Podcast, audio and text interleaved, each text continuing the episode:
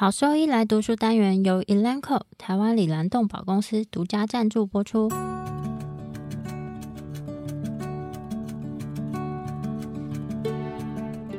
欢迎收听超级好兽医来读书，好读书，读书好，读好书，三日不读书，竞争一定输。眼睛太忙没时间念书，好兽医来读书，用说给你听。我是兽医师林哲宇 Steven，我是兽医师肖慧珍。在这边我们会挑选十个有趣的文章主题，用说的方式帮大家读书。从十一月二十九号开始，连续十周，每周一的中午十二点准时更新。兽医师来读书喽！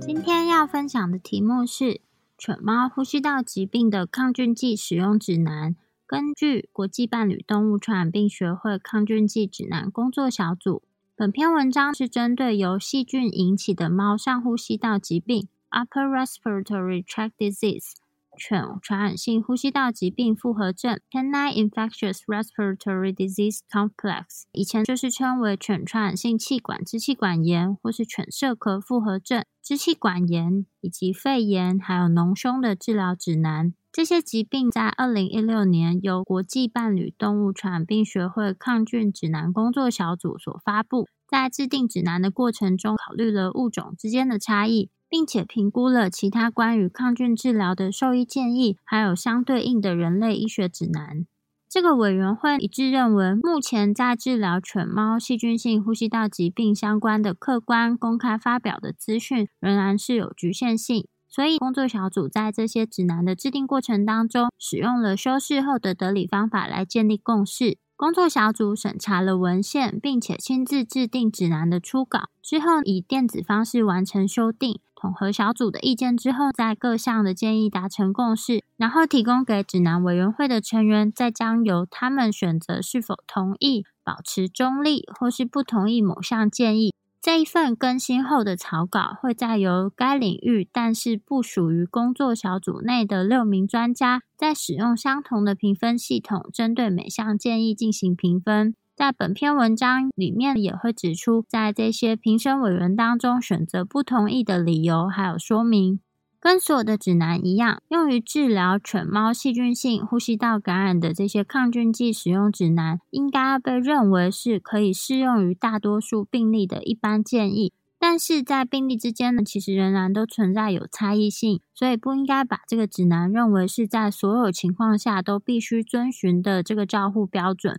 相反的，我们应该把这个指南当做决策的基础，在某一些情况下可能会需要不同或是额外的方法。另外，虽然这些指南其实是被设计为可以适用在世界上所有地方的国际性指南，但是工作小组意识到，在不同地区这些抗菌剂的抗药性、还有可利用性、还有进行处方的模式，还有某些药物的使用，在地区上其实是有差异性的。在使用这份指南的时候，仍然必须注意当地还有这个地区上的法规。在本篇指南当中包含的诊断还有治疗建议，主要就局限于和细菌感染有关的建议。其实抗菌剂包含的范围蛮广的，在本片中主要是以抗生素为主，所以后面将会都以抗生素作为代称。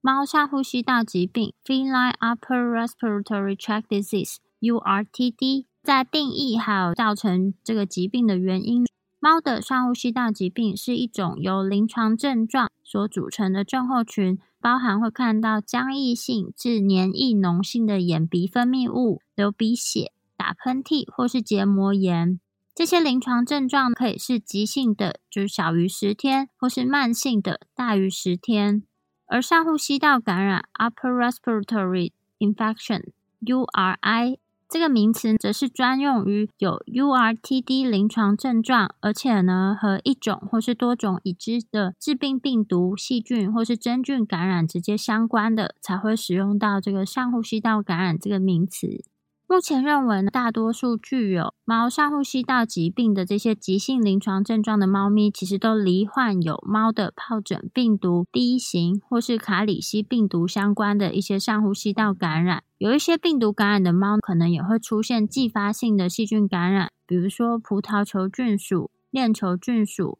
多杀性巴氏杆菌、大肠杆菌、厌氧菌呢，这些菌种其实经常会在健康猫的上呼吸道黏膜给培养出来。但是有几种细菌，包含有猫的 P-E 菌、支气管败血杆菌、犬链球菌、马的链球菌亚种以及霉浆菌，这就是透过分子技术，例如聚合酶连锁反应 PCR。从在没有致病性病毒存在的情况下，在这些罹患有上呼吸道疾病的猫咪里面发现，所以这就表示在某些猫里面，这些细菌可能是主要的病原菌。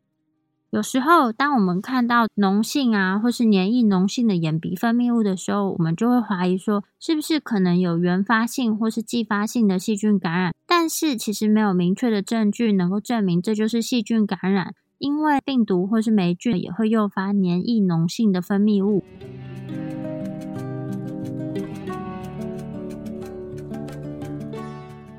要怎么样去诊断这个急性细菌性的上呼吸道感染？通常这个急性就是小于十天的持续时间。针对上呼吸道疾病症状持续小于十天的猫咪，我们应该要详细的去评估它的病史。特别是疫苗的接种情形，是否和其他的猫咪接触，那以及是否有让这个猫咪到户外，是不是有和收容所、犬舍或是兽医院接触过。或是曾经接触过的猫咪，它的健康状况，以及这只猫接触过的人的健康状况，以及是否有接触寄养或是最近从收容所出来的狗。如果说有接触过收容所出来的狗，则可能会增加感染支气管败血杆菌的风险，以及最近是否接触到异物的可能性，包含室内的植物。以及最近是不是有面临到什么样的压力？因为压力也有可能会造成某些猫咪的猫疱疹病毒第一型的感染活化。在检查上面需要仔细的去进行眼部、口腔以及耳朵的检查，来评估说是否有其他的主要问题。同时也需要进行胸腔的听诊，来评估说是不是有并发下呼吸道疾病。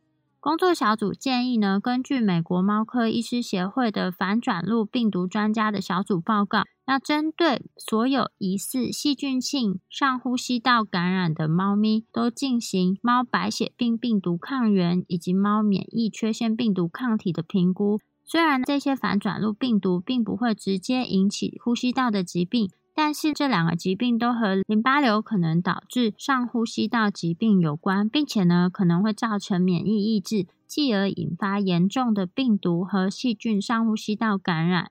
有很多的诊断测试都可以用来评估原发性或是继发性细菌性上呼吸道感染的证据。小组认为。鼻分泌物的细胞学检查对于诊断细菌感染或是抗生素的选择来说，帮助非常的有限。如果说鼻分泌物是浆液性，而且不含有黏液脓性或是化脓的情况，就不建议使用抗生素进行治疗，因为有可能只是非复杂性的病毒感染。但是如果说出现脓性或是黏液脓性分泌物，而怀疑说是有急性细菌性的上呼吸道感染的时候，我们再根据病史啊，还有理学检查的结果，在没有发现上呼吸道疾病的病因的情况之下，会不先使用抗生素，而且会先进行一段时间的观察。观察时间会根据其他临床发现的持续时间而有所不同。在人的建议是，只有当这个临床症状在十天之后没有改善，或是在五到七天之后恶化，他才会使用抗生素进行治疗。针对这个潜在病因的进一步检查，可以到观察期之后再进行。至少我们大概会在症状出现后十天。有时候这些鼻分泌物的好氧菌培养啊，还有药物敏感性试验的结果很难去判读，因为有一些病原体微生物，例如 P-E 菌或是霉浆菌，它没有办法在标准实验室的培养基上进行培养。另外呢，有一些阳性的培养结果可能是共生菌，并非和这个细菌感染是有相关的。所以，工作小组建议不要在这些急性细菌性上呼吸道感染的猫咪的鼻分泌物进行耗氧细菌的培养以及药物敏感性测试，因为这些检查可能是徒劳无功，而且会增加我们判读的困难。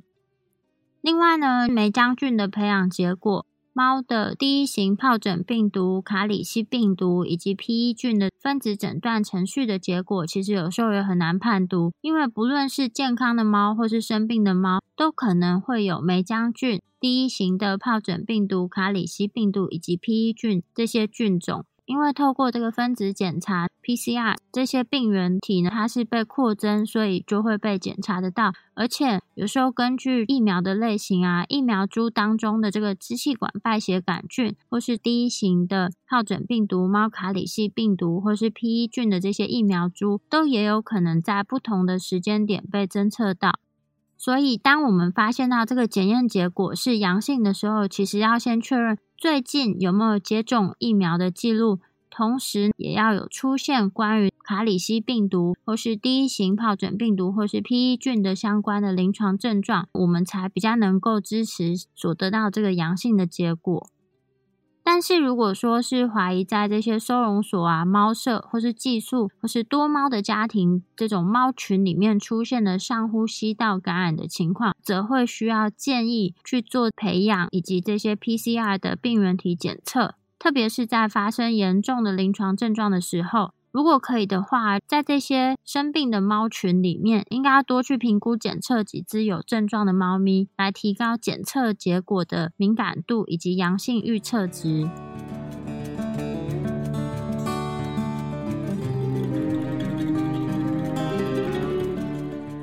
在疑似有急性细菌性上呼吸道感染的时候，应该要怎么样去治疗呢？如果说有一些出现黏液脓性鼻涕的猫咪，但是呢仍然维持正常的精神食欲，在没有给予抗生素治疗的情况下，其实在十天内这些疾病呢它会自然的消退。所以工作小组建议，只有在出现发烧、嗜睡或是厌食，同时有黏液脓性鼻涕的情况下，才会在这个十天的观察期内考虑给予抗生素进行治疗。针对有这些急性细菌性上呼吸道感染的猫咪的这个抗生素治疗，最理想的治疗持续时间目前还不清楚，所以目前的建议是以工作小组内医师的临床经验作为参考，建议针对疑似急性细菌性上呼吸道感染的猫咪，尝试根据经验先给予 doxycycline 七到十天作为第一线的抗生素选择。Doxycycline 是一个很好的首选药物，对于猫来说耐受性很好，而且对于猫的 P E 菌以及霉浆菌感染也是有效的。Doxycycline 同时也能有效的治疗其他物种的 P E 菌以及霉浆菌感染，也能对抗许多正常呼吸道中的这个刺激性的细菌病原。在小组审核委员会里面，有百分之九十四的人是同意以上的建议。有一位不同意的原因，是因为目前没有针对 doxycycline 用于猫的支气管败血杆菌或者其他细菌的这些关键数据，同时也缺乏药物动力学、临床试验的对照组，以及药物敏感性的数据，以及其他药效学的数据可以作为推荐的依据。另外要注意的事情，因为胶囊啊，还有这个定剂的剂型啊，它会延迟药物在食道内通过的时间。猫很容易因为药物所引起的食道炎，造成食道狭窄。虽然任何的定剂或是胶囊都可能造成，但是根据报道，盐酸的这个 doxycycline 定剂或是 clindamycin hydrochloride 的胶囊是最容易造成的。所以在给予这些胶囊或定剂的时候，同时最好给予一些润滑的东西。给药之后再给水，这个水呢至少要给两 CC 的水，或是再给一些液体，或是你再给它一些少量的食物，让这个胶囊或定剂它可顺利的通过食道，而不要停留在食道时间太久。在某一些国家呢，它已经有那种配置好啊，并且可以批准使用于猫的 doxycycline。那如果说有这样商品化产品的话，建议可以使用。同时也要注意，要避免使用 doxycycline 的复合性的那种混合悬浮液。贩卖这种悬浮液啊，其实是违反了包含美国在内以及一些国家地区的法规。同时，doxycycline 的一体制剂，其实在超过七天之后，它会出现不同程度的活性丧失。minocycline 的药物动力学是可以用于猫，但是仍然需要进一步的评估，说这种四环素对于猫传染性疾病的效果。如果说在不认为是猫 P E 菌以及霉浆菌感染的情况下，Amoxicillin 是治疗急性细菌性上呼吸道感染的另一个第一线替代的抗生素。在一篇研究当中，收容所的猫罹患有急性细菌性上呼吸道感染，当给予 Amoxicillin Clavulanate Potassium，也就是商品名 Augmentin。给予这个药物之后，它的临床症状有明显的改善。这个药物，其实会根据区域抗生素的使用，在会产生 beta lactam 生物体高度流行的地区，会使用这个药物作为替代 doxycycline 的用药。在一项针对疑似细菌性上呼吸道感染的收容所的猫的研究当中，注射型的 cephalosporin 或是 cephalovaccine 的效果其实不如 doxycycline 或是 augmentin 来说有效。但是呢，这项研究的局限性为缺乏了阴性对照组，所以目前小组认为需要更多证据才能推荐使用 cephalovaccine 头孢菌素来治疗猫的细菌性上呼吸道感染。我们要如何去监控、评估这些疑似急性细菌性上呼吸道感染的治疗效果呢？在大多数有综合症的猫咪，不论是否有使用抗生素，这些症状大会在十天内迅速改善。如果给予抗生素的药物之后仍然没有明显的效果，而且在给药七到十天后仍然怀疑有细菌性感染，小组建议要跟这个饲主重新的讨论，是不是说要再做进一步的诊断检查来确认病因。只有当你提供了这个选项，但是饲主拒绝诊断的检查。并且在仔细重新评估猫咪之后，仍然找不出原因的这些细菌性感染的时候，我们才可以使用不同抗菌范围的抗生素。另外，如果说怀疑是有 P E 菌感染的情况，就会需要更长的治疗时间才能清除猫的 P E 菌带源情形。我们要怎么样去诊断这个慢性细菌性上呼吸道感染？所谓的慢性，就是它的持续时间大于十天。针对这个上呼吸道疾病持续时间大于十天的猫咪，那我们应该考虑进行更广泛的这个诊断检查，特别是在治疗这个疑似急性细菌性上呼吸道感染治疗失败之后。应该要进行这些诊断检查呢，来确认是不是有其他的原因啊，比如说是不是有马蝇啊，或者是霉菌疾病，或是其他上呼吸道疾病的非感染性原因，例如过敏、肿瘤、异物、鼻咽部狭窄、口鼻瘘管，或是鼻咽部息肉，或是有外伤，或是可以将猫咪转诊给有进阶影像诊断或是鼻腔镜检查的医院。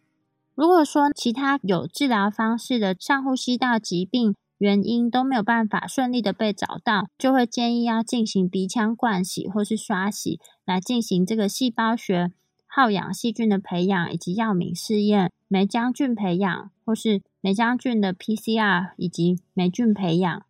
如果说没有进行鼻腔灌洗的检查，那就可以考虑进行鼻腔内的组织生检，来进行组织病理学检查。鼻腔内组织生检的同时，也可以包含或是不包含把这个生检的样本去进行培养。在这个审查委员会小组里面呢，有百分之九十四是同意以上的诊断建议，但是有一位不同意的意见呢，则是表示有时候在这些慢性上呼吸道疾病的猫咪，它们的这个鼻腔内的组织培养结果通常是没有办法顺利的被判读的。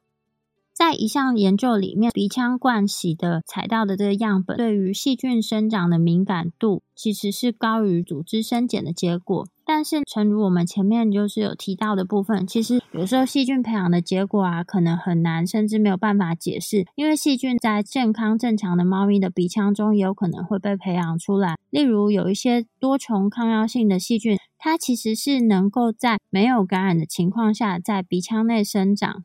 但是，如果说是慢性细菌性上呼吸道感染的猫咪进行培养以及药敏试验的目的，其实通常是为了要确认这个继发于无法治疗的疾病，比如说自发性的炎症性鼻炎所继发的这个严重细菌性感染的这个抗生素药物的敏感性。针对这些就是它原发原因没有办法治疗的猫咪来说啊，这个继发性的细菌性感染。如果我们找到合适的抗生素进行治疗的话，其实是可能可以帮助缓解它严重的临床症状。但是要知道的是，其实像这些猫啊，它仍然容易受到这些刺激性病原菌的感染，特别是有抗药性的细菌。所以抗生素的使用特别要局限在那些已经出现严重临床症状的猫咪。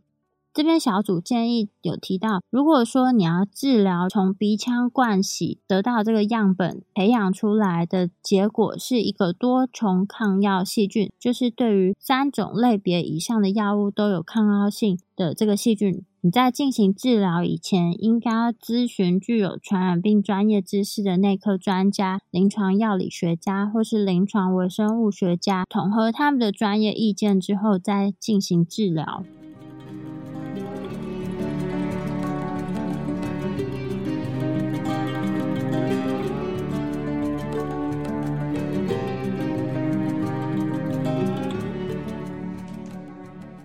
要如何治疗慢性的猫细菌性上呼吸道感染呢？对于罹患有慢性细菌性上呼吸道感染的猫咪，应该要根据培养以及药物敏感性试验的结果来选择药物。那如果说培养出针对先前药物有抗药性的病原体，而且临床症状没有明显改善的时候，则应该要更换替代的药物。Paradofloxacin 是一种兽医用的 fluoroquinolone 类的药物，在一些国家，它是被批准用于治疗多杀性疟原虫、大肠杆菌以及中间葡萄球菌等敏感菌株所引起的上呼吸道急性感染。在一项呢疑似细菌性上呼吸道感染的收容所猫咪的研究当中，Paradofloxacin 呢的治疗效果相当于 amoxicillin。其他兽医用的这些 fluoroquinolone 类的药物呢，其实也被兽医用于治疗疑似猫的细菌性上呼吸道感染。但是，由于这些 fluoroquinolone 类的药物和第三代的头孢菌素的抗药性的出现啊，还有对于动物还有公共卫生后果的这些担忧啊，所以小组会建议说，把这些药物保留于后线的使用。当培养或是药敏结果显示这些药物有潜在疗效，而且在其他药物不合适的时候，那我们在使用这些 fluoroquinolone 类或是第三代的头孢菌素。另外，其实目前也没有临床证据显示这些 fluoroquinolone 类或是第三代的同胞菌素在治疗猫的慢性细菌性上呼吸道感染呢，它的治疗效果是优于 doxycycline 或是 amoxicillin 的。虽然 azithromycin 在猫咪呢已经进行过药物动力学的测试，但是在一篇研究当中，在所有疑似细菌性上呼吸道感染的收容所的猫咪都给予抗生素的情况下，其实这些 azithromycin 或是 amoxicillin 的治疗效果其实是差不多的。但是在一项眼睛 PE 菌感染的猫咪研究当中，azithromycin 的效果则不如 doxycycline 有效。所以会建议将这个 azithromycin 保留于非 PE 菌感染，而且当其他的抗生素药物，比如说 doxycycline 或是阿莫西林没有办法使用的情况下，再进行使用。在小组审查委员会当中，有百分之九十四，他是同意了以上的建议。目前啊，其实，在人的治疗建议里面呢，有证据显示，其实 azithromycin 呢，在呼吸道感染的治疗当中，它提供了和抗菌效果以外的治疗帮助。但是在目前小组并不建议在动物为了改善这个疾病的特性或是免疫调节的作用情况下使用这个 azithromycin。如果说在培养中分离出了这个绿脓杆菌，而且呢被认为是继发感染的原因，那就应该在麻醉下对鼻腔进行大量的冲洗，来除去鼻腔内附着的分泌物。因为绿脓杆菌它有一个快速产生抗药性的趋势，所以会推荐使用药物组合，比如说 fluoroquinolone 类或是 beta-lactams 的药物组合来治疗绿脓杆菌感染。而在人因为绿脓杆菌所造成的中耳炎或是骨髓炎，除非出现抗药性，否则只会使用 fluoroquinolo 作为单一的治疗。不论是使用单一药物治疗，或是这种药物组合治疗，都会建议在开始治疗以前，根据培养以及药物敏感性测试的基础作为药物选择，并且咨询专家意见。在小组审查委员会当中，有百分之八十八是同意以上建议，那有两位呢是不表示意见。目前对于没有其他潜在疾病的猫咪，就是这些慢性细菌性上呼吸道感染的最佳治疗持续时间，其实都还不清楚。所以目前的共识是使用所选择的抗生素至少七天。如果没有明显的副作用呢，而且它的临床症状有改善，只要临床上它有慢慢慢慢的进展，有变好，那就继续使用这个药物，一直持续使用到它的鼻腔症状。改善后的一周，但是在某一些猫咪啊，我们尽早停止治疗，其实也有可能是有效果的。如果说都经过整个彻底的诊断评估的猫咪，在治疗之后再次出现这个黏液脓性的分泌物，同时有或没有这个打喷嚏的情况，通常我们会根据经验使用之前曾经有效的这个抗生素。至少七到十天来评估这个治疗的反应。小组会建议尽量避免定期重复性的这个经验治疗。但是呢，有一些疑似这个慢性细菌性上呼吸道感染，但是没有办法完全治愈的猫咪，则会需要这种方法来减轻疾病的临床症状。目前没有已知的最佳方案呢，可以用于猫的慢性上呼吸道感染的重复经验性治疗。但是来自人类传染病的文献的这些证据呢，显示，如果说在初次治疗后的三个月内，从病患呢当中培养出的微生物，对于所使用的治疗药物或这个类别的药物产生抗药性的可能性，其实相对是比较高的。所以说，在人医里面的一些呼吸治疗的指南里面建议，如果说在初始治疗后三个月内，可以使用不同的药物，或是不同的药物类别来进行治疗。但在动物呢，其实小组会建议，在我们得到进一步的资讯以前呢，还是会建议使用过去曾经有效的的这个抗生素。如果说在治疗至少四十八小时之后都没有看到明显的改善，那则会建议换一种不同的药物类别，或是同一个类别里面更有效的药物。如果说这两种方法都没有办法让这个临床症状改善，那就会建议重新收集样本，然后进行培养以及药物敏感性试验。目前没有任何的证据支持使用局部，也就是鼻内的 antiseptics 或是抗生素治疗急性或是慢性细菌性上呼吸道感染是有效的。但是呢，我们如果说在局部使用百分之零点九的生理食盐水，它会具有温和的黏液溶解效果，对于清除某一些猫的鼻腔分泌物来说是有效的。在很多就是罹患有慢性上呼吸道疾病的猫咪进行了完整的诊断评估之后，唯一的发现是在他们的这个组织病理学里面有发现淋巴细胞或是浆细胞性或是混合性的炎症，但是并没有找到已经知道的这个潜在病因，所以大部分其实是自发性的猫咪鼻窦炎。有一些人会推测啊，其实呼吸道病毒。有些人会推测，这个呼吸道的病毒呢，它在慢性感染的这个疾病里面其实是扮演很大的作用。但是呢，真正的潜在病因目前仍然是一个谜。那我们要怎么样去监控这个慢性细菌性上呼吸道感染的治疗呢？因为其实啊，这种鼻腔样本的细菌培养还有药物敏感性测试的结果是很难去解释的。所以我们在监控这种慢性细菌性上呼吸道感染时候，其实应该是根据疾病的临床症状来评估，说它到底是不是有进步。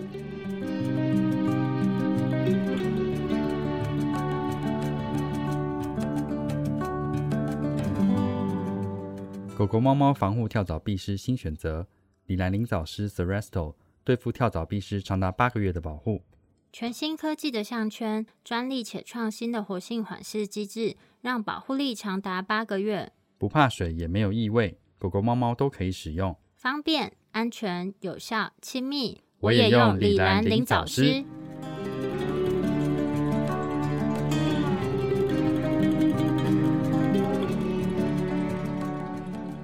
狗的传染性呼吸道疾病复合体。Canine Infectious Respiratory Disease Complex，和这个犬传染性呼吸道疾病复合体相关的临床症状，通常是以急性咳嗽为特征，可能有或是没有这个打喷嚏的症状。根据所涉及到这个传染病病原，可能有鼻腔或是眼分泌物，有时候会有发烧，但是并不常见。常见的病毒包含有犬的第二型腺病毒、犬瘟热。犬呼吸道冠状病毒、犬流感病毒、犬疱疹病毒、犬肺炎病毒，或是犬副流感病毒。而作为这些症候群的主要病原体为支气管败血性杆菌、流行链球菌以及梅浆菌属。感染犬瘟热病毒的狗呢，通常会出现腹泻，而且会有黏液脓性的眼鼻分泌物。这个常会跟主要细菌引起的黏液脓性分泌物混淆。因为犬瘟热啊，对于其他狗的健康还有愈后，其实都有很大的影响。所以，就算没有其他犬瘟热的症状，但是在幼犬里面，如果出现黏液脓性的眼鼻分泌物，其实都要考虑是不是有潜在犬瘟热病毒感染的可能性。如果说有急性出血性肺炎或是猝死的病例，就要怀疑是不是有感染马的链球菌的流行链球菌亚种。在罹患有犬传染性呼吸道疾病复合体的狗当中，其实多种呼吸道病原体的共同感染其实是很常见的，而且每种病原体都可能潜伏在没有临床症状的狗的身上。在某一些地区啊，或者国家，它会提供针对这些犬传染性呼吸道疾病复合体的这些病因，提供就是疫苗。但是除了犬瘟热病毒以外，经由疫苗接种所诱导的这个产生的免疫力，并没有办法阻止这个生物病原体在动物体内生长，并且排出病原。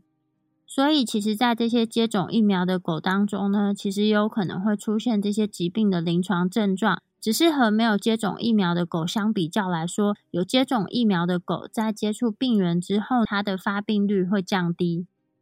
那我们要如何去诊断犬传染性呼吸道疾病复合体的这个细菌性的病因呢？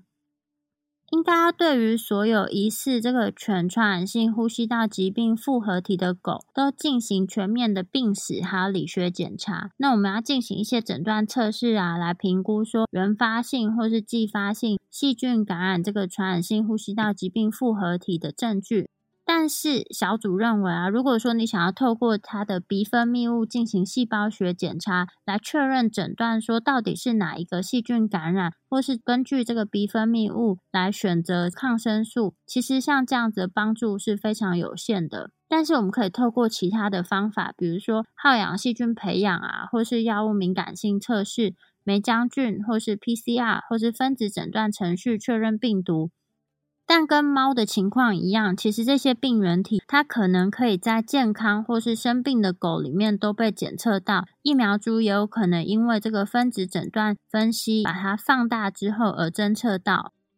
另外，当我们要帮这个狗狗采检体的时候，其实可能已经过了这个病毒检测的高峰期，因为通常会在疾病早期是病毒的排出高峰。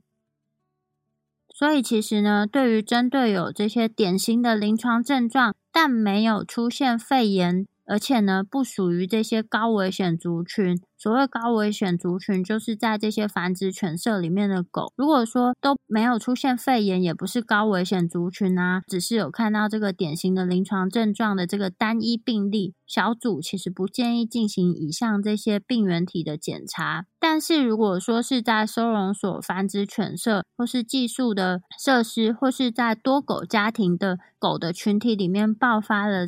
这个传染性呼吸道疾病复合症的话，那就会建议要进行分子检测啊，以及细菌培养，还有血清学的检查。特别是在对于治疗反应不理想的情况下，或是正在发生严重的临床疾病，如果说可以的话，就是要针对这个狗的族群，多裁剪几只生病的狗的呼吸道分泌物样本，并且个别进行分析，来提高它的敏感度以及阳性预测值。如果说这些病例里面有出现死亡的话，也应该要进行尸体剖检。同时，如果在这群体里面有出现肺炎相关的临床症状，那就要进行更广泛的诊断评估。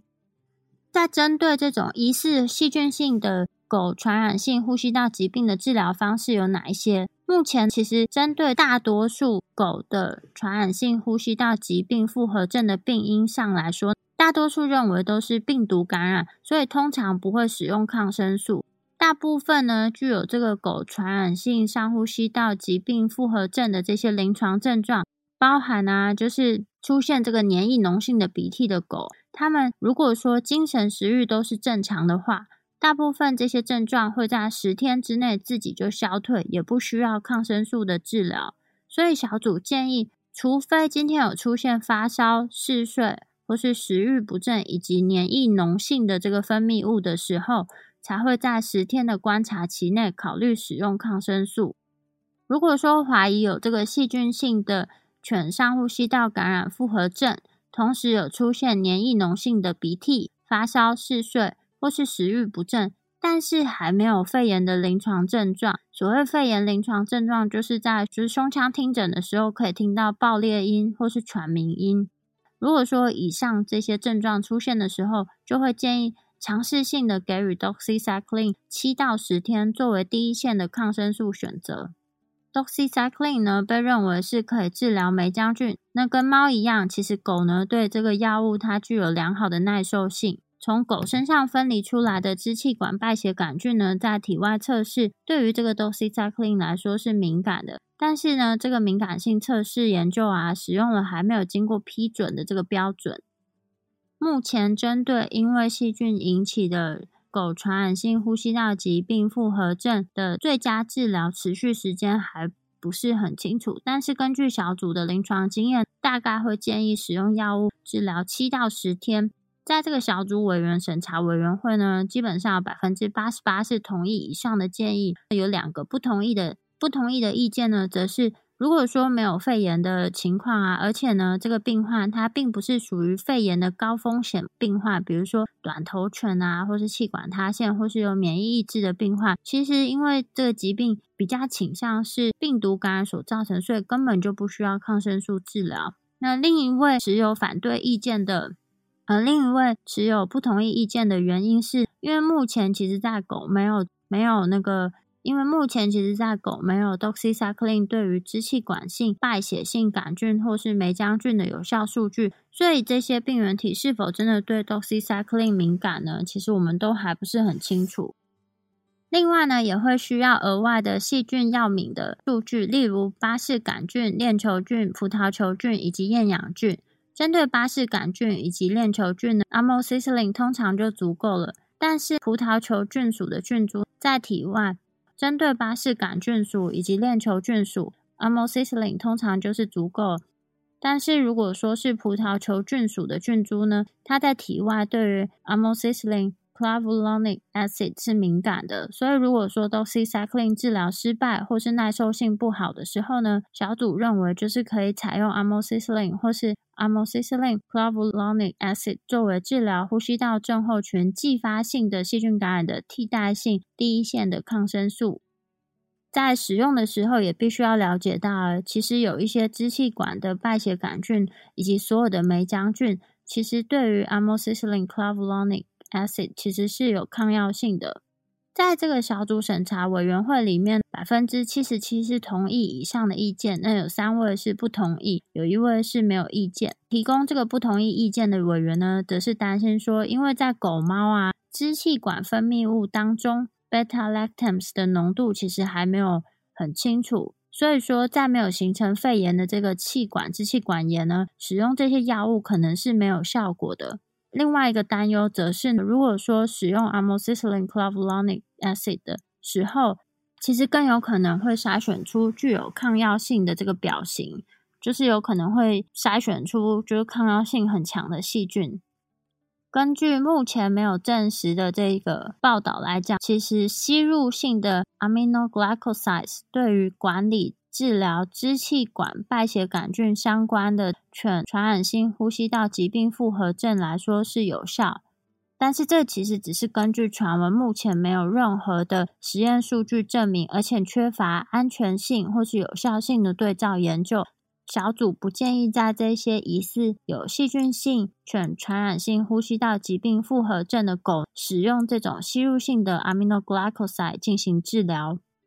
那我们要怎么样去监控这个细菌性犬传染性呼吸道疾病复合症的治疗呢？因为这种疾病啊，它通常是自限性的，或是对于这个抗生素治疗的反应很快速，所以除非说怀疑有肺炎，不然呢，很少需要主要或是重复的诊断测试。而且在治疗成功之后，其实不建议进行细菌培养。通常这个犬传染性的呼吸道疾病复合症和狗的慢性上呼吸道疾病是没有相关性的。大多数罹患有这个细菌性的犬传染性呼吸道疾病复合症的狗啊，它的临床症状都会很快的消退。所以，如果我们选择第一种药物没有效，而且在七天后仍然怀疑有这个细菌性疾病的感染，那小组就会建议在使用其他药物之前，我们应该更广泛的去诊断确认到底要使用哪一类的药物，比如说到底是要使用 fluoroquinolone 类呢，或是 azithromycin。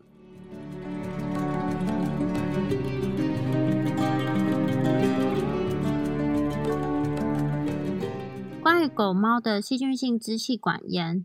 关于它的定义还有造成的原因，狗猫的支气管炎症呢，它其实和许多不同的疾病是有相关性的，包括吸入刺激物、细菌、病毒、犬心丝虫、呼吸道寄生虫感染，比如说犬的弓虫，或是咽喉部食道功能障碍以及过敏。急性支气管炎症通常是可以继发于前面章节急性和慢性上呼吸道感染的部分所提到的主要传染病病原体。一般来说，临床症状啊、诊断计划还有治疗计划都会跟前面所提到的相关。有一些狗猫呢，它们在感染支气管败血杆菌或是霉浆菌之后，就可能继发细菌性的支气管炎或是细菌性肺炎。另外呢，如果说有支气管炎症性疾病，或是喉头或是气管的解剖上缺陷，比如说喉头麻痹啊，或是气管塌陷的狗猫，也比较容易继发细菌性的支气管炎。这些造成感染的细菌来源，就会是本来就存在于口腔的微生物群。所以，猫的继发性细菌性上呼吸道感染和狗的继发性细菌性的这个传染性。呼吸道疾病复合症，它们的相同细菌可能就会跟这个支气管炎是有相关的。但是有很多慢性支气管炎的狗呢，它在进行支气管肺泡灌洗之后，其实并没有培养出大量的细菌，所以表示这个症候群并不是总是和细菌感染有相关。我们要如何去诊断这个疑似细菌性支气管炎？通常狗猫的这个细菌性支气管炎主要的临床表现呢，就是咳嗽。同时可能会有，或是不一定会有这个呼吸窘迫的现象。罹患有慢性咳嗽的狗猫，不管是不是先前有呼吸道感染的情形，都应该进行全面的理学检查，包含彻底的气管以及胸腔听诊。胸腔 X 光片呢，应该在吸气，就是完全吸饱气的时候进行拍摄。那我们可以用来评估说，是不是有和咳嗽相关的肺部啊，还有心脏变化。在狗这个 X 光片应该包括颈部还有胸腔内的气管，并且我们需要拍摄在吸气和吐气的 X 光片来判别塌陷的气管，或是进行透视检查来确认是不是有气管塌陷。就算我们在这个气管冲洗液的细胞学里面发现已经有这个炎症变化，但是只有部分的细菌性支气管炎的狗猫，它在影像学底下可以见到支气管变厚的证据。有一些它其实，在影像学下则是呈现正常的。另外，电脑断层检查也能够确定这个疾病的程度。同时，我们要根据这个狗猫的病史去排除其他可能造成支气管炎症的原因。比如说这些链球菌啊，或是粪便检查，或是喉头功能的评估。如果说我们根据临床检查发现，或是怀疑有支气管疾病的放射学下的变化，那我们就需要进行气管冲洗来进行细胞学检查，来确认说到底是哪一类型的炎症。同时呢，要进行霉浆菌的培养、好氧细菌的培养以及药物敏感性测试。但是霉浆菌的这个 PCR 检测结果其实不一定和培养结果是相关的。可能有时候会有口腔污染所造成，这个结果是有差别。所以，如果说能透过支气管镜检查取得的这个检验样本，对诊断来说是最准确的。但是，如果说它这个是呃弥漫性的疾病啊，或是没有办法负担，或是支气管检查，或是支气管镜的设备，或是整体来说对动物的风险太大，那我们就会考虑说，透过气管冲洗或是其他的方法来收集这个检验样本。但是要知道的是啊，有时候这个支气管肺泡冲洗和我们就是冲刷所取得的这个样本分析结果，并不是总是一致性的。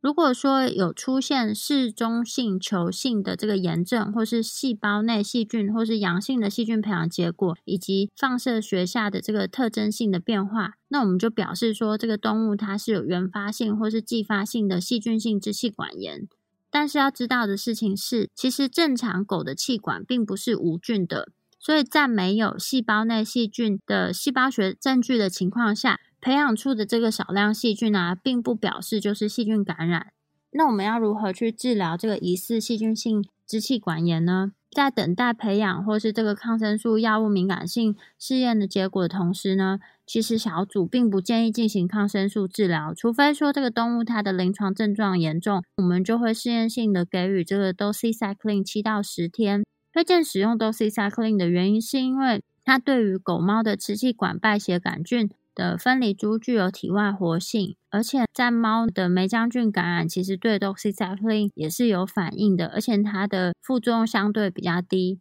在小组审查委员当中呢，有百分之九十四是同意以上建议。那不同意的原因是因为在狗其实没有针对这些细菌使用这个抗生素有效的这个有力证据。在治疗上呢，会根据临床还有实验室的检查结果来确认说这个抗生素是不是可以继续或是修改这个治疗模式。那选择的药物呢，会根据其他的物种的数据来选择。选择的药物呢，会根据数据显示可以穿透支气管屏障的药物。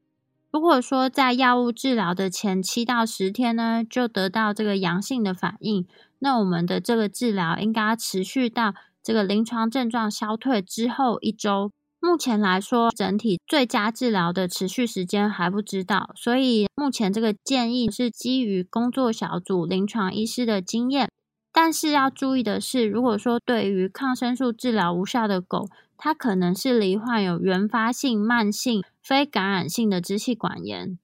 大多数的兽医微生物学研究室呢是没有在进行梅浆菌的药物敏感性培养，因为其实是很难培养出来。所以，针对疑似或是确诊为梅浆菌相关支气管炎的狗狗，抗生素的选择通常是凭借经验给予。doxycycline 或是 minocycline 常被兽医用于治疗这些上呼吸道的症候群。它可能对于疑似梅浆菌感染的支气管炎的狗狗来说是有治疗作用。其他兽医用的 fluoroquinolone 类或是 azithromycin 都是其他可能有效治疗梅浆菌感染的药物。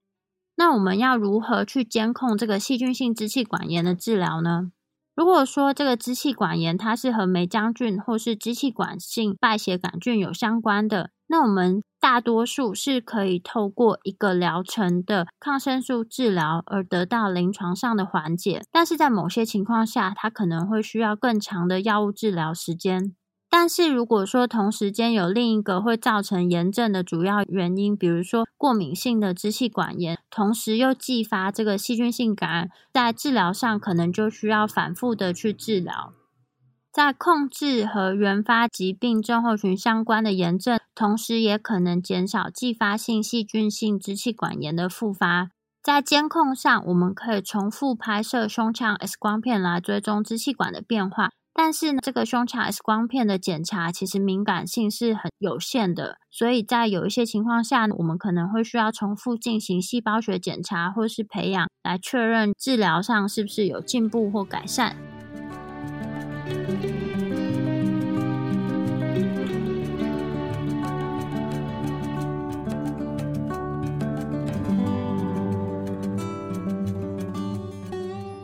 和猫咪的肺炎。犬猫肺炎的定义和原因：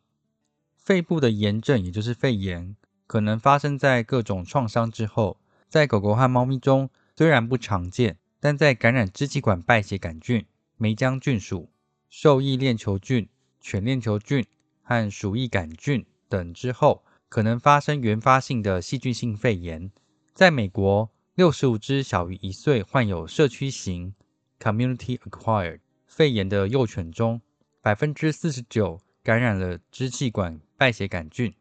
与其他细菌培养的狗狗相比，支气管败血杆菌感染的狗狗更年轻，且疾病更为严重。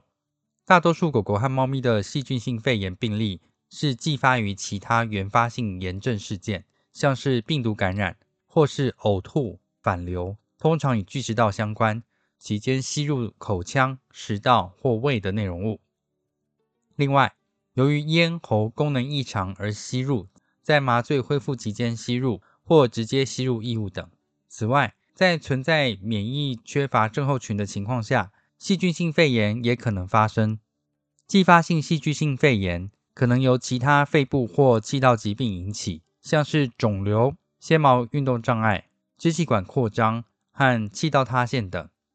从患有下呼吸道疾病的狗狗和猫咪身上分离出的常见微生物包括了大肠杆菌、巴斯德氏菌、链球菌属。支气管败血杆菌、肠球菌属、梅浆菌属、甲中间葡萄球菌和其他凝固酶阳性的葡萄球菌属，以及甲单胞菌属等。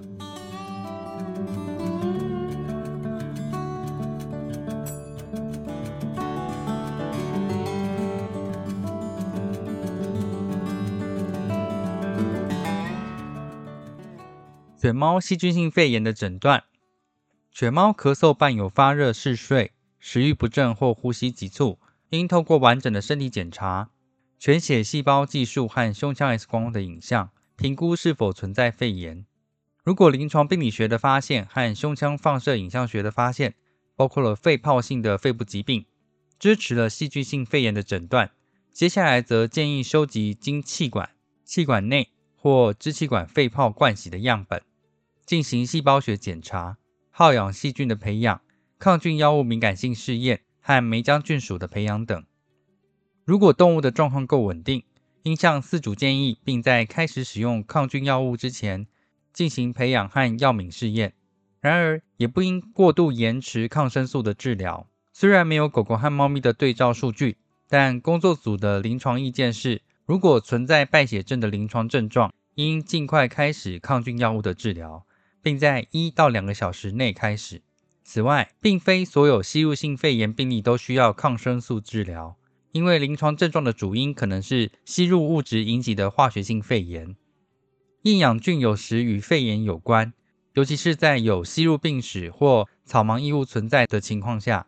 然而，一般商业的实验室难以培养这些细菌，且大多数不提供这类细菌的抗菌药物敏感性数据。因此，当厌氧培养不可用或可能可靠时，通常会使用包含具有抗厌氧菌效果的抗微生物药物，用于治疗狗狗和猫咪的细菌性肺炎。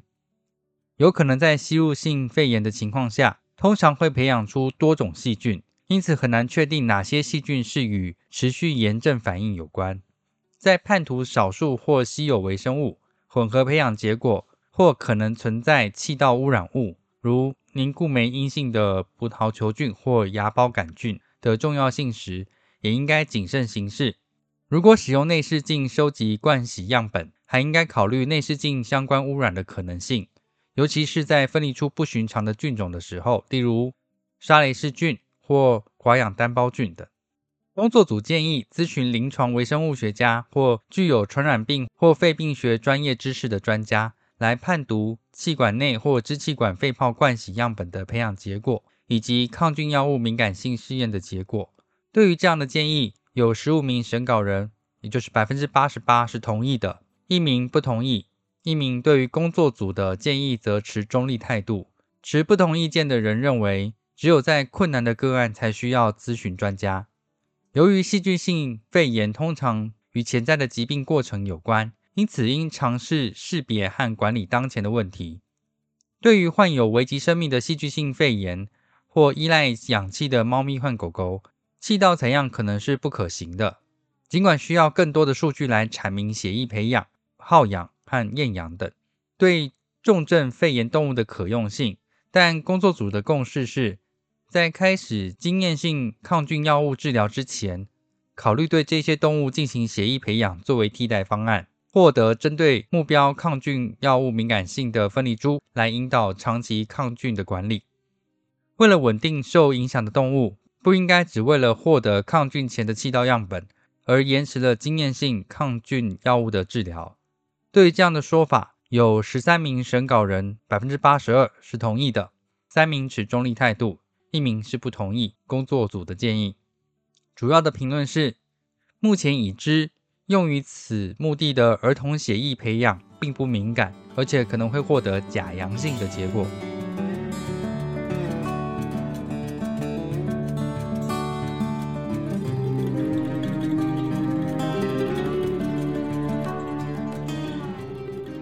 疑似细菌性肺炎的治疗，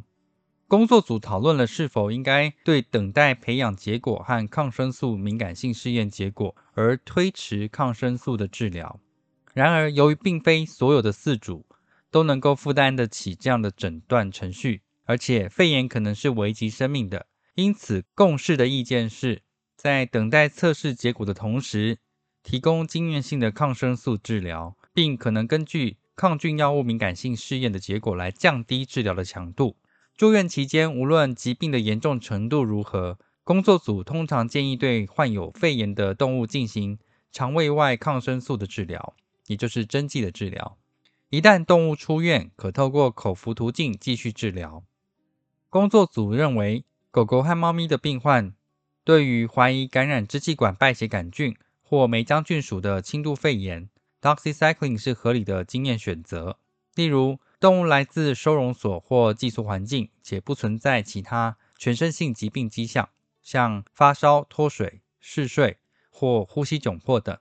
这是基于这些微生物对 doxycycline 的已知敏感性和已发表的 doxycycline 治疗成功案例报告等资讯。对于这样的建议，十五名审稿人，也就是百分之八十八同意该工作组的建议，两名不同意。一位审稿人员表示，他们怀疑出现肺炎却没有发烧的情况是否存在。如果当肺炎存在，则应该使用杀菌的药物进行治疗。另一位持不同意见的审稿人评论。缺乏 doxycycline 与狗狗和猫咪细菌的断点数据，以及 doxycycline 可能有无法穿透到肺部细胞外溢中的隐忧。一些兽医师经验性的将 azithromycin 用于患有无并发症的肺炎狗狗，但工作组认为缺乏数据支持这样的建议。从狗狗身上分离的马链球菌、受益亚种菌株对 penicillin、amoxicillin 和 ampicillin 具有敏感性。如果怀疑这种微生物，使用 amoxicillin clavulanate，也是也就是我们熟知的 Augmenting 是不必要的，因为目前尚没有发现链球菌会产生贝塔内酰胺酶，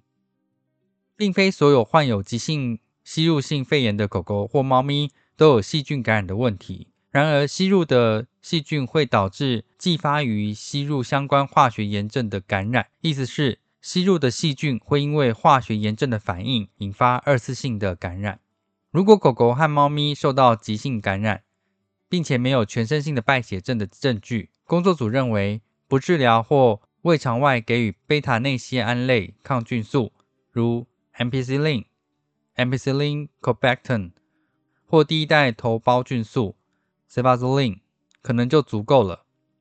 而有十三名审稿人，也就是百分之八十二同意。三名中立，一名审稿人不同意工作组的建议。主要的评论是：不治疗病例的风险大于暂停治疗的预期益处，或者口服药物其实可能就足够治疗该综合症。但是如果存在巨食道或其他食道动力障碍，则需要胃肠外给予抗生素药物。如果患有肺炎的狗狗或猫咪，临床发现表明存在败血症，例如低血糖。工作组建议同时胃肠外给药 enrofloxacin 或 marbofloxacin，在某些国家有注射剂型，合并一种药物，具抗革兰氏阳性和厌氧菌范畴，直到细菌培养和抗菌药敏试验结果出来。在一项研究中，来自患有呼吸道疾病的狗狗，其下呼吸道的大多数细菌对 enrofloxacin 敏感。根据培养和抗菌药物敏感性试验，其他抗革兰氏阴性菌范围的胃肠外使用药物可能可以替代 enrofloxacin。工作组指出，革兰氏阳性菌和厌氧菌的常见选择包括胃肠外给药的 ampicillin 或 clindamycin。在等待抗生素敏感性试验的结果时，选择哪种药物取决于最有可能怀疑的传染性病原体为何，先前已使用的抗生素为何，如果有的话，以及该地理区域的抗生素抗药性的历史等。十四名审稿者，百分之八十二同意该工作组的建议，三名不同意这样的建议。主要的评论是：如果拟杆菌属存在，clindamycin 可能无效。Metronidazole 则为可以考虑的另一种选择。应根据从下呼吸道分离的微生物培养和抗菌药物敏感性试验的结果，来选择可以口服方式给药、用于细菌性肺炎门诊治疗的药物，并尽可能降低用药的强度。如果未进行培养和抗微生物药物敏感性试验，则选择最初的处方，并与临床反应相关的抗微生物药物的类别。来继续口服的治疗。细菌性肺炎的炎症反应会增加肺部的病理变化，因此在一些患有细菌性肺炎的人类患者当中，会同时使用 glucocorticoid 糖皮质醇。然而，工作组的共识是，在全身性或吸入性的 glucocorticoid 的使用做出明确建议之前，需要从狗狗和猫咪身上获得更多的研究数据支持。因为这些药物可能会导致免疫的抑制，产生不良的后果。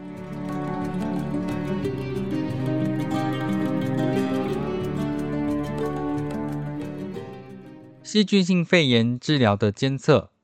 大多数兽医教科书中目前的建议是治疗细菌性肺炎四至六周，但缺乏支持猫咪或狗狗这样治疗持续时间的证据。尽管对于某些肺部严重影响或患有免疫缺乏症候群的动物来说，这种长时间的抗菌治疗可能是必要的，但工作组的共识是，较短的适当治疗程序，例如用于治疗人类肺炎的建议，可能在某些情况下是有效的。面对支持较短疗程的数据不足，工作组建议在开始治疗后至少十至十四天，重新评估患有肺炎的动物。此时，根据临床的症状、血液学的检查和放射影像学的检查结果，来决定是否延长治疗的时间。短于四至六周的治疗持续时间，仍需要其他的研究帮助进一步的评估。狗狗和猫咪的脓胸问题，犬猫脓胸的定义和原因，在患有脓胸的猫咪中，从胸腔液体中分离出的细菌。最常见的是口咽部的厌氧菌的混合物，文章中有列出蛮多的菌株的，有兴趣的听众可以参考文章。猫咪打架造成的伤口和上呼吸道感染是猫咪脓胸的危险因素。那另外，从脓胸狗狗身上分离的细菌，在文章中也有表列出来，有兴趣的听众可以再参考文章内容。狗狗的脓胸通常借由移行的植物异物或外伤引起。但也可能是借由咬伤接种细菌所引起的。耳猫脓胸的诊断，治疗性胸腔穿刺之后，应该拍摄胸腔 X 光的影像来评估狗狗或猫咪是否存在肺部实质的病变。应该采集胸水样本进行细胞学的分析、好氧细菌的培养和抗微生物药物敏感性试验，以及在猫如果有的话，厌氧菌和梅浆菌属的培养也应该一并进行。革兰氏染色和抗酸染色的执行可能会提供更多的讯息。检测放射菌和梅浆菌属则需要专门的生长条件和长时间的培养，因此应该告知实验室放线菌属、诺卡氏菌属或者是梅浆菌属等微生物是鉴别诊断的范畴。犬猫脓胸的治疗，工作组建议脓胸的治疗包含了静脉输液，关键是在放置胸管之后用间歇性。或最好连续抽吸，无论配合灌洗或不灌洗，来引流脓液。在某些情况下，可能需要手术清创。针对这些建议，十六位审稿人，也就是百分之九十四是同意的，一位不同意工作组的建议。主要的意见是缺乏支持明确需要进行胸腔灌洗的证据。然而，由于缺乏数据的支持，工作组不建议将抗菌药物直接施用于胸膜腔内。工作组建议初始治疗不论进行灌洗与否，在犬猫脓胸问题等待培养结果和抗菌药物敏感试验结果时，将 enrofloxacin 或者是 marbofloxacin，如果以肠胃外形式提供，与 penicillin 或 clindamycin 的肠胃外给药结合，同时配合治疗性胸膜腔的引流。十六名审稿人同意此工作组的建议，也就是百分之九十四。一名不同意，主要的意见是，如果可能的话，将 prodofloxacin 作为单一口服药物给予，可能是更好、更有效的方式。无论培养结果如何，都应继续使用具有抗厌氧菌活性的抗生素进行治疗，因为可能存在难培养的厌氧菌。如果开始联合治疗，并且细菌分离物在初始治疗方案中对两种药物均具敏感性，则可停用任一种药物。如果生长的微生物对于其中一种药物具有抗药性，并且没有注意到临床上的改善，则应该停用该抗微生物药物。如果动物对于药物没有充分的反应，则应该更换为对分离微生物敏感的第二种药物。如果生长的微生物对两种抗生素均具有抗性，或对临床改善证据不明显的情况下，则应该将抗菌治疗改为微生物体在体外易感受的药物。针对此建议，十五名审稿人，也就是百分之八十八同意，一名中立，一名不同意工作组的建议。持不同意见的审稿人表示，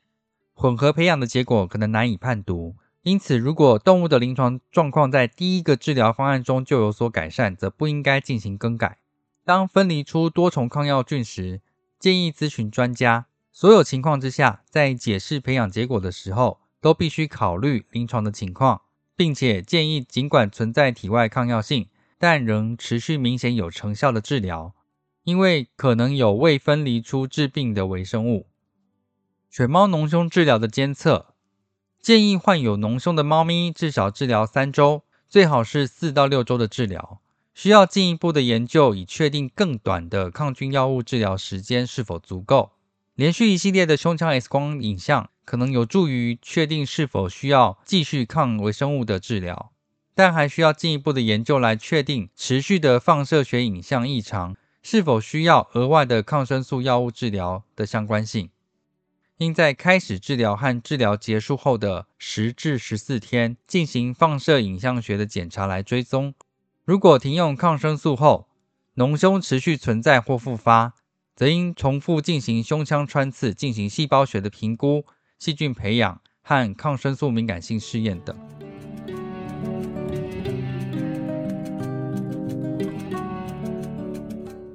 结论：工作组强调，需要进行额外的前瞻性研究，评估患有细菌性呼吸道疾病的狗狗和猫咪。不同的治疗方法和治疗的持续时间，以便提出更准确的建议。出于同样的目的，需要研究制定采集临床样本和判读培养结果的标准做法。